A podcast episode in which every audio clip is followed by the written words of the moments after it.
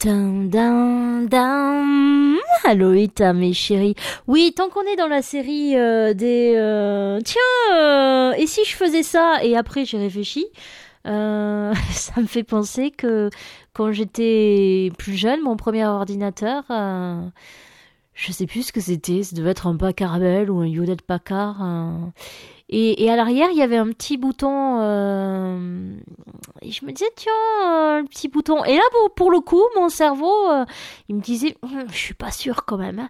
Et puis, je, me- disais, oh, allez, euh, à quoi il sert ce bouton? Et, en appuyant le bouton, l'ordinateur, il a fait POUM Et oui, parce qu'en fait, je suis pensée du, du 220 volts, la norme française, européenne, j'imagine, à je sais plus combien de, de volts la norme américaine.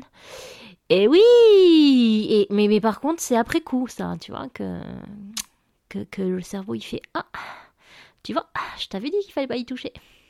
Ah, ah. Et voilà. Et oui, je vous confirme, hein, euh, même jeune, j'étais déjà con. Bon, et en même temps, euh, si je faisais pas tout ça, j'aurais rien à raconter dans ce podcast. Bon, euh, bah écoutez, demain, euh, je vais essayer de voir ce que ça fait euh, de se scier la jambe. Piou, piou, piou, piou.